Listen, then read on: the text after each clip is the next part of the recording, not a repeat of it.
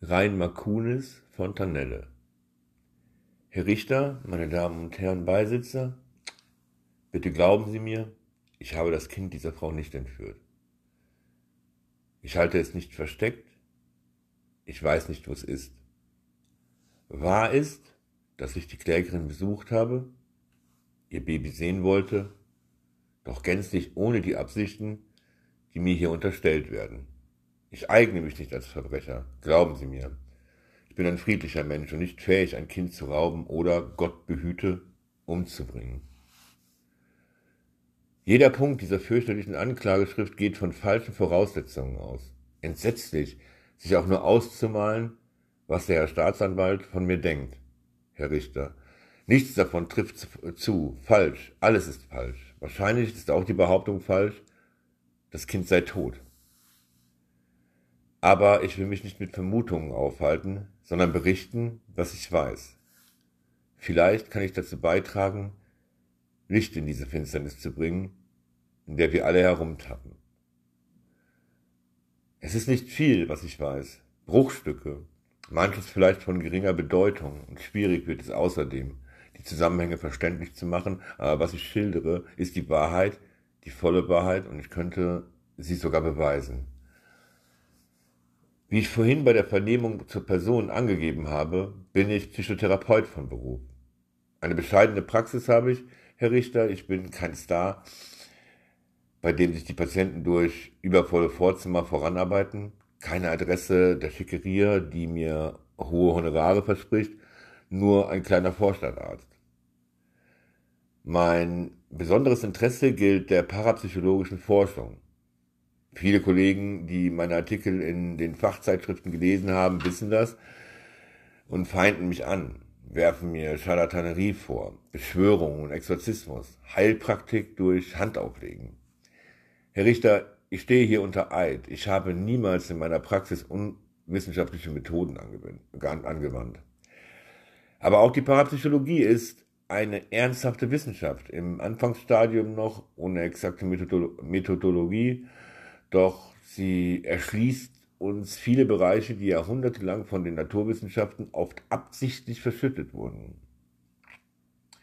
Ich muss das vorausschicken, damit Sie verstehen, warum mich das Baby der Klägerin so faszinierte. Es war ein kalter Januarmorgen. Ich stand am Fenster meiner Praxis, der, schmal, äh, der schmale Garten, schneebedeckt und nur von wenigen Fichten gesäumt, lenkte meine Aufmerksamkeit auf das Nachbargrundstück. Ich sah einen Kinderwagen aus der Terrasse, auf der Terrasse. Das Baby hatte sich die Fäustlinge abgezupft, spielte mit den Fingern, stieß fröhliche, unkoordinierte Laute aus. Reflexe der Behaglichkeit. Das München zahnlos noch stand offen über den hellen, wachen Augen eine dicke Wollmütze. Sie rahmte das Gesicht wie ein gewaltiger roter Helm ein. Plötzlich drehte das Kind den Kopf die Mütze rutschte zur Seite, weißer Haarflaum schob sich an ihrem Rand hervor, darunter pulste die Fontanelle. In dem klaren Morgenlicht konnte ich den kleinen Kopf über, übergenau erkennen. Die wenigen Meter Entfernung schrumpften, als ob der Kinderwagen unmittelbar unter meinem Fenster stünde. Eben war ein Patient entgegangen, ein schwieriger Fall, unheilbare psychosomatische Nervenerkrankung behandelt ihn seit über einem Jahr nach hypnotischer Therapie, obwohl ich wusste, dass er dafür kaum empfänglich war. Herr Richter, ich leide mit meinen Patienten. Die schweren Fälle drücken mich nieder. Oft bin ich nahe daran, an ihnen zu ersticken. Ich suche bei diesem Mann nach einer Mög ich suchte bei diesem Mann nach einer Möglichkeit, mit seinem Unterbewusstsein in direkten Kontakt zu treten, treten zu können, um endlich die Ursache der schrecklichen Erkrankung freizulegen. So stand ich am Fenster und starrte hinaus und das kleine Gesicht dort drüben fesselte mich auf eine sonderbare, aufregende Weise. Ich sah das schrullige, scheinbar sinnlose Spiel der winzigen Muskeln, spürte die mühsamen Versuche des kaum geprägten Gehirns, den Körper zu begreifen und zu beherrschen, und unablässig wie ein Uhrwerk zuckte der Blutstrom unter der knochenfreien Stelle über dem Stirnbein. Ich schrak zusammen, als sich hinter mir der nächste Patient räusperte, Herr Doktor, sagte er, und dann, soll ich warten? Ich wandte mich um und vergaß augenblicklich das Baby und auch an den folgenden Tagen beschäftigte es mich nicht. Erst eine Woche später, es war nicht mehr so kalt und mein Fenster stand gleich gekippt, hörte ich fröhliches Lallen. Ich blickte hinaus und sah den Wagen in einer anderen Ecke der Terrasse. Das Baby blieb dabei für mich fast unsichtbar. Mir war das, das Verdeck des Wagens zugewandt.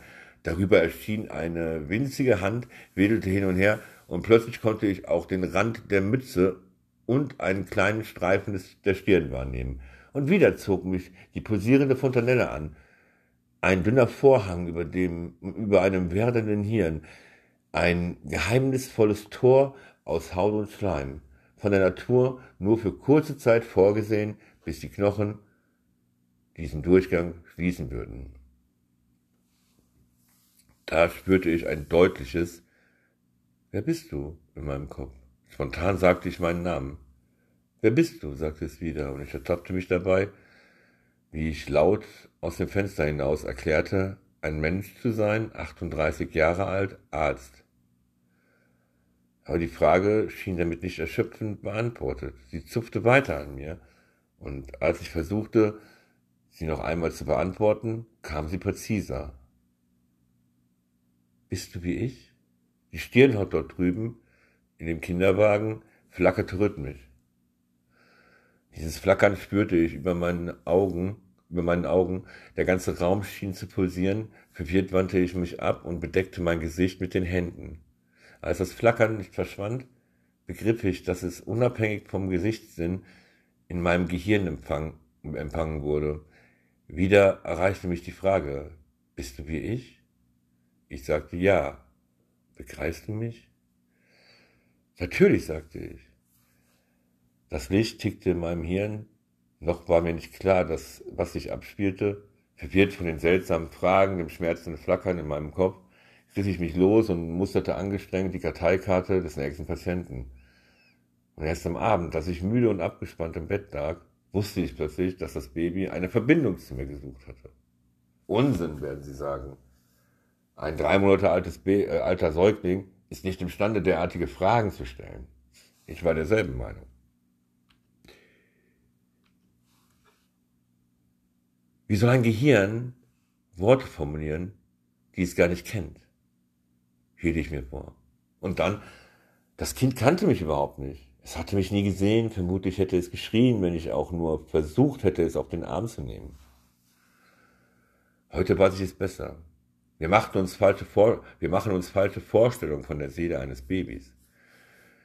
Damals war ich ebenso voreingenommen wie sie, drängte ärgerlich den Gedanken beiseite, und als er weiter bohrte und nicht mehr fortzuschieben war, warf ich mir schließlich einen Mantel über und besuchte die Nachbarin, um meinen, wie ich dachte, völlig irrigen Annahmen ein Ende zu machen. Die Frau öffnete mir und ich stellte mich vor und sagte kurz entschlossen, ich hätte ihr Baby täglich von drüben vom Fenster der Praxis aus gesehen, sei ein prächtiges Baby und ich möchte es mir gerne einmal aus der Nähe betrachten. Die Frau wurde rot vor Stolz und führte mich durch, durch die Wohnung. Der Kinderwagen stand diesmal im Zimmer, denn draußen schneite es. Zum ersten Mal sah ich das Köpfchen ohne Mütze Kaum blickte ich es an, fühlte ich wieder das flackernde Licht hinter meiner Stirn. Die Frau beugte sich strahlend über das Kind, über ihr Kind, aber der Kleine rollte seine Äuglein so lange hin und her, bis er mich im Blickfeld hatte. Ich empfing ein nicht zu laut und du tust mir weh, sei nicht zu laut. Die Botschaft platzte explosionsartig in mein Hirn. Also doch. Herr Richter, für mich konnte kein Zweifel mehr bestehen, es war unmittel, ein unmittelbarer telepathischer Kontakt. Ich sehe Ihnen an, dass Sie mich für, für überspannt halten. Sie können mir nicht folgen, weil Ihnen jede parapsychologische Vorbildung fehlt. Bitte geben Sie dieses Protokoll einem Gutachter. Ich bin bereit, ihm weitere Einzelheiten zu schildern, die meinen Bericht erhärten müssen. Die Erkenntnis, dass die Psyche eines Babys sehr viel mehr begreifen und umsetzen kann, als wir bisher wegen Entwickl des Entwicklungsstandes seines Gehirns vermutet haben, traf mich an jedem, jenem Tag hart und unvermittelt. Doch sie war unab, unabweisbar. Ich sagte der Frau ein paar freundliche Worte und verabschiedete mich hastig und stapfte hinaus in den Schnee. und erst nach einer halben Stunde bemerkte ich, dass ich aus unserem Ort immer weiter hinausgewandert war. Ich legte mir einen Platz zurecht, um das Phänomen wissenschaftlich exakt, exakt zu studieren und entwickelte dafür eine eigene Methode. Es ist bekannt, dass das Gehirn von Neugeborenen für Hypnose überaus empfindlich ist. Man kann es nachhaltig schädigen, wenn man es hypnotisiert. Nun war es aber unnötig, einen solchen Zugang zu dem kindlichen Hirn zu suchen, denn das Baby hatte sich ja schon zweimal von sich aus gemeldet. Ich brauchte mich nur bereit zu halten und jeden Kontakt sorgfältig zu, äh, zu notieren, um ihn später auszuwerten. So setzte ich mich immer dann in meinen Garten, wenn das Kind drüben auf der Terrasse hinausgeschoben wurde, stellte mir intensiv die Haut über seinem Stirnbein vor, die Stelle, die von Natur aus den direkten Zugang zu seiner Psyche bildete, und wartete, bis sich ein, sein Pulsschlag in meinem Gehirn widerspiegelte. Dann stellte sich schnell eine, ein überragend intensiver telepathischer Kontakt her, unbelastet als je, unbelasteter als jeder hypnotische jede hypnotische Kommunikation. Sie werden mir jetzt vorhalten, Säuglinge hätten zwar Reflexe, aber kein Denkvermögen. Ihr Großhirn sei ein Tabula, eine Tabula rasa. Wir machen dabei den Fehler, ihre Seele mit dem Zustand ihres Gehirns gleichzusetzen. Seele und Geist sind aber etwas ganz Verschiedenes. Eine Seele haben Sie darüber schon mal nachgedacht, bedarf keiner Entwicklung. Sie ist da von Anfang an. Sie braucht allerdings noch Zeit, um das Gehirn und die fünf Sinne zu formen und zu nutzen. Ein wunderbares, unglaublich farbiges Neuland tat sich vor mir auf. Eifrig suchte ich jede, jede Gelegenheit, den Zauber dieser Seele zu erleben und geleitete behutsam den Kleinen in meine eigene Welt. Das Fatale daran wurde mir leider erst später bewusst, denn er begann zögernd, dann immer rascher, telepathisch in mich einzudringen, warf alle Begriffe und Erfahrungen durcheinander, eroberte mein Hirn und meine fünf Sinne, als ob sie ihm gehörten. Er war der Meister und ich musste mich fügen. Nach kurzer Zeit entglitt mir die Lenkung des Experiments, ich hatte es nicht mehr in der Hand. Das Kind suchte und fand mich, so oft es wollte. Ich geriet in eine telepathische Abhängigkeit, aus der ich mich nicht mehr befreien konnte. So kam es vor, dass sich das rhythmische Pulsieren in meinem Hirn während meiner Arbeit in der Praxis meldete. Ich musste mich von meinen Patienten abwenden und dem Kleinen zuhören. Er wusste offenbar stets, wo ich mich aufhielt, mir aber blieb, was er tat, verborgen. Vielleicht schlief er, saugte an der Brust seiner Mutter oder lachte im Kinderwagen. Er rief mich, wann immer er wollte, stellte seltsame Fragen, zum Beispiel, helfen alle Menschen anderen, so wie du es tust, oder warum gibt es so viel Furcht und Einsamkeit? Ich sagte wohl grob, selten helfen die Menschen einander, das tägliche Leben besteht aus Kampf, jeder will den anderen übervorteilen oder so ähnlich. Das Thema menschliche Gesellschaft beschäftigte die Seele des Kindes unentwegt. Sie schien überaus emsig in meine Erfahrungen herumzustöbern, tauchte dann mit den Fundstücken auf, die ich bereits als selbstverständlich vergessen hatte und rüttelte daran. Ich darf mit Genehmigung des Hohen Gerichts aus meinen Notizen ein Beispiel vorlesen. Der Kleine fragte, die Erde hat ihre, ihre Güter sehr ungleich verteilt. Einige Menschen sind reich, viele sind arm. Warum werden diese Gegensätze nicht ausgeglichen? Antwort. Die Reichen halten an diesen Grund Gegensätzen fest. Frage, warum? Antwort, wer schon im Besitz von Vorteilen ist, versucht, sie noch auszubauen. Ein grausiges Spiel, nicht wahr, Herr Richter? Ich war festgenagelt, nagelt, ausweichen konnte ich nicht. Fliehen wie? Gewissenhaft vermerkte ich jeden Kontakt, schrieb Uhrzeit, Inhalt und Besonderheiten auf, notierte so den Verlauf des Experiments. Stundenlang betrachteten wir das Treiben der Menschen. Ich ahnte langsam, dass etwas Entsetzliches geschehen würde, denn mein Experiment hinderte das Kind daran, seinen eigenen ganz natürlichen Egoismus zu entwickeln, der es befähigen würde, in unserer Gemeinschaft auch zu bestehen. Es verließ sich ja auf mein Denken und auf meine Erfahrungen. Notwendigerweise musste es sein eigenes Gehirn vernachlässigen. Ich sah diese Gefahr von Tag zu Tag deutlicher, wollte mich dem Gespräch entziehen, aber der Kleine spürte mich auf, soweit ich mich auch entfernte.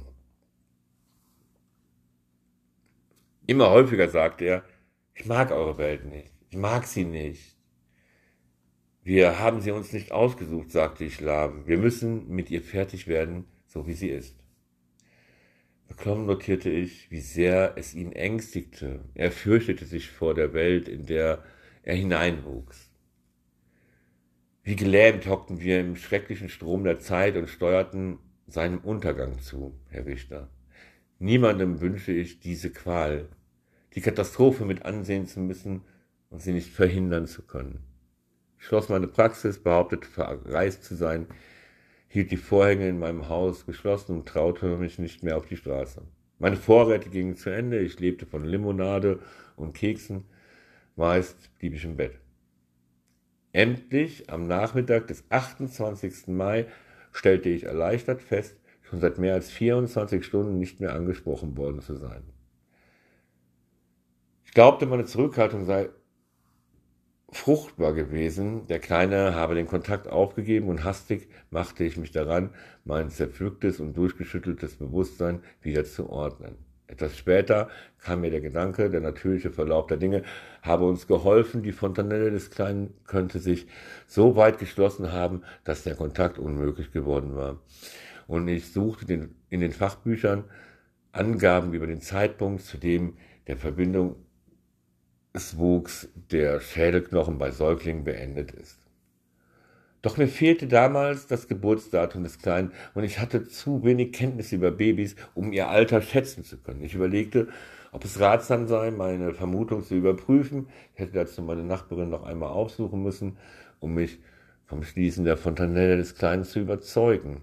Aber jetzt das Haus verlassen? Seit Tagen war ich unrasiert, lebte im Halbdunkel und aß nur noch Kinderzwieback. In diesem Augenblick drangen ihre Beamten bei mir ein und verhafteten mich. Das ist die Wahrheit, Herr Richter, meine Damen und Herren, Beisitzer, das ist die ganze Wahrheit, soweit ich über diesen Fall berichten kann. Ich weiß nicht, aus welchem, auf welche Weise das Baby dieser Frau am 28. Mai verschwunden ist. Sie sagt, es habe im geschlossenen Zimmer im Bettchen gelegen und niemand habe während dieser Zeit die Wohnung betreten oder verlassen. Wie also könnte das Kind gestohlen worden sein? Sie sagt, Sie sei in, diesen, in dieser Stunde zu Hause geblieben, sie hätte nichts Verdächtiges bemerkt, und doch fand sie anschließend das Bettchen leer. Ein raffinierter Trick? Zauberei? Warum verdächtigen Sie gerade mich? Wie sollte ich das Haus betreten haben, ohne das Fenster oder die Tür aufzubrechen? Wie hätte ich es unbemerkt verlassen können? Welchen Grund hätte ich denn gehabt, das Kind zu entführen und warum hätte ich so furchtbare Dinge mit ihm anstellen sollen, wie sie mir hier vorgeworfen werden. Herr Richter, Sie sind ein aufgeklärter Mensch. Sie wollen sich doch nicht auf eine Stufe mit denen stellen, die mich als Hexer verleugnen. Ich bin Arzt, Herr Richter, bin Wissenschaftler, so wahr ich hier stehe. Ich bin in das Haus dieser Frau nicht eingedrungen. Bitte glauben Sie mir. Ich habe berichtet, was ich über den Fall weiß. Es ist sehr schwer für einen Parapsychologen, einem Juristen Phänomene der außersinnlichen Wahrnehmung verständlich zu machen. In ihrer ganzen positivistischen Wissenschaft kommt Psi nicht vor. Und doch will ich Ihnen sagen, was ich vermute. Ich habe in den Wochen meiner Untersuchungshaft Zeit genug gehabt, über das Verschwinden des Kindes nachzudenken. Es sind ja nicht nur die ganz präzisen Angaben der Klägerin, die den Fall so rätselhaft machen. Ich kannte ja auch die Vorgeschichte. Ähm, ich habe das gerade ein bisschen verloren, ganz kurz, wenn es einer hören sollte, ähm, nicht wundern. Ich kannte ja auch die Vorgeschichte. Und so ging ich jedes telepathische Gespräch Notiz für Notiz noch einmal durch. Der Kleine wusste, welche geistigen Kräfte in einem menschlichen Gehirn verborgen liegen, er benutzte ja bereits die Telepathie. Vermutlich fiel ihm die Aktivierung dieser Psi-Kraft wesentlich leichter als uns Erwachsenen. Ich vermute, er entdeckte weitere Psi-Kräfte in sich selbst und als sein Erschrecken über unsere Welt so groß geworden war, dass er sich fortwünschte, aktivierte er seine Teleportationsfähigkeit und versetzte seinen Körper in ein, in ein, in ein anderes All. Je länger ich über diese Erklärung nachdenke, desto wahrscheinlicher wird sie mir. Sie entspricht dem Verlauf des Experiments, dem spurlosen Verschwinden des Babys aus dem geschlossenen Raum und der Unmöglichkeit, es wieder aufzufinden. Herr Richter, meine Damen und Herren, Beisitzer, wenn ich recht habe, wäre dieses Experiment jederzeit wiederholbar und ein anderer Säugling würde auf seine Psi-Fähigkeiten aufmerksam gemacht und sie nutzen, spielerisch, äh, wie es die Natur von Kindern ist. Wir wissen doch viel zu wenig über die Funktion der Fontanelle. Ich wage zu behaupten, jeder Versuch würde so ausgehen wie der Fall dieses Babys und ich beschwöre sie, niemanden dazu zu verleiten. Doch wenn ich auch nur auf den Beweis verzichten muss, alles ist falsch, was in der Anklageschrift steht. Ich bin unschuldig, selbst ein Opfer dieser kaum erforschten Kräfte, die irgendwo verborgen in unserem, in uns ruhen. Einmal geweckt werden sie nicht zu meistern sein, weil wir unvorbereitet sind. Ich bin nur ein kleiner Vorstadtarzt, bemühe mich, den Menschen zu helfen. Ich werde zu einem so grausigen Verbrechen, wie Sie es mir vorwerfen, nicht imstande, hohes Gericht. Ich bin unschuldig.